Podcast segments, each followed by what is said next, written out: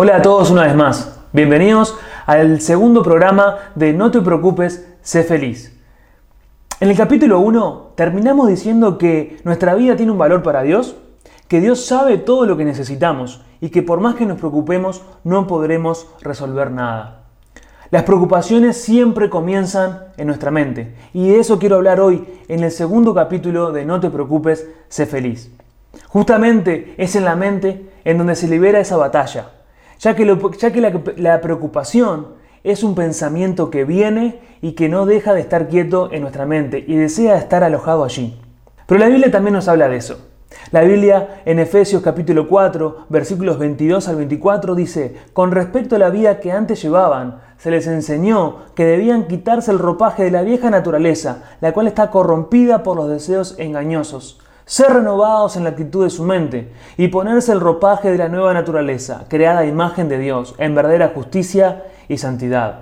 Cuando se refiere a la vida que antes llevaban, está hablando de que antes de conocer a Cristo, conocer a Dios, tener una vida que profesamos una fe, es normal que estemos preocupados por las cosas del día a día. Pero una vez que estamos que somos hechos nuevas criaturas, una vez que conocemos a Dios y que conocemos los planes que Dios tiene para nosotros, no podemos seguir viviendo bajo las mismas preocupaciones que antes. Es decir, estamos vestidos ahora de otras ropas, estamos vestidos con otra naturaleza, que hace que nuestra mente no sea la misma que antes. Dice la Biblia que tenemos la mente de Cristo y por eso nuestra mente debe ser renovada y transformada a pensar lo que Cristo piensa. ¿Te has puesto a pensar por un instante en tus pensamientos y te has imaginado a Dios pensando lo mismo que vos? ¿Te has hecho la pregunta de si Dios estaría pensando en tu lugar lo mismo que vos estás pensando? ¿Dios se preocuparía por lo mismo que vos te estás preocupando? La realidad es que si decimos profesar una fe, la realidad es que si decimos seguir a Dios, no deberíamos preocuparnos por las mismas cosas que antes nos preocupaban.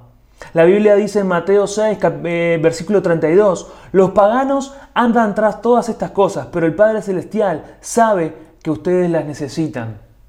Me encanta la parte final. Acá está hablando de todo, sobre todas nuestras necesidades. Dice que Dios ya sabe lo que estamos necesitando. Dios conoce nuestras necesidades. Pero también dice que los paganos, aquellas personas que no tenían la misma fe judía, aquellos que adoran a otros dioses, se preocupan por todo eso. Si seguimos a Dios, no es compatible preocuparse de todas esas cosas. Son dos caminos distintos, son dos caminos que van por separado. No podemos decir que seguimos a Dios, seguimos a Cristo y preocuparnos por todas las cosas que los paganos se preocupan. Mateo 6:33 dice, mas buscad primeramente el reino de Dios y su justicia, y todas estas cosas os serán añadidas. ¿Qué implica buscar el reino de Dios? Implica tener una vida de adoración a Él. Poner a Dios en primer lugar antes, cualquier, antes que cualquier otra cosa. Y para ir cerrando este segundo capítulo, eh, les invito a que puedan leer en Filipenses capítulo 4, versículos 6 al 8, dice, no se inquieten por nada, más bien en toda ocasión, con oración y ruego, presenten sus peticiones a Dios y denle gracias y la paz de Dios, que sobrepasa todo entendimiento, cuidará sus corazones y sus pensamientos en Cristo Jesús. Punto número uno, algo que ya hablamos en el capítulo 1, que si no lo viste, te invito a que vayas a verlo. Dice, no inquietarse por nada o no se afanen según la versión. Ya hablamos de que afanoso viene de un vocablo que también tiene que ver con distracción. Te estás, si te estás preocupando, te estás distrayendo del plan que Dios tiene para tu vida. Punto número dos, más bien, en toda ocasión, con oración y ruego, presente sus peticiones a Dios. En vez de tomar la actitud de preocuparte o de preocuparnos, es mejor ocuparnos, presentarnos delante de Dios con oración y ruego. Pero es tiempo de que esa oración no sea todo el tiempo la misma oración de dame y de buscar la mano de Dios, sino comenzar a buscar el corazón una oración de fe, una oración de gratitud, no solamente estar pidiendo, porque Él ya conoce nuestras necesidades.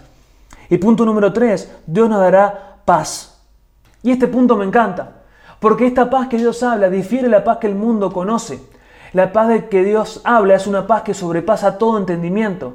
Es una paz que no es ausencia de problemas, porque te digo que si vas a dejar de preocuparte el día que no tengas problemas, va a ser imposible que dejes de preocuparte, porque siempre vamos a tener problemas y dificultades. La paz que Dios quiere darte es por encima de los problemas, es más allá de ellos. La paz que el mundo te da es una paz momentánea, es una paz que quizás puedes tener en vacaciones o en ciertos momentos de tu vida.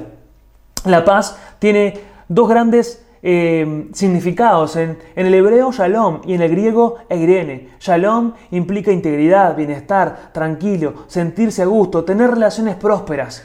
Eirene dice que no hay lucha interna o externa, implica seguridad, orden, justicia.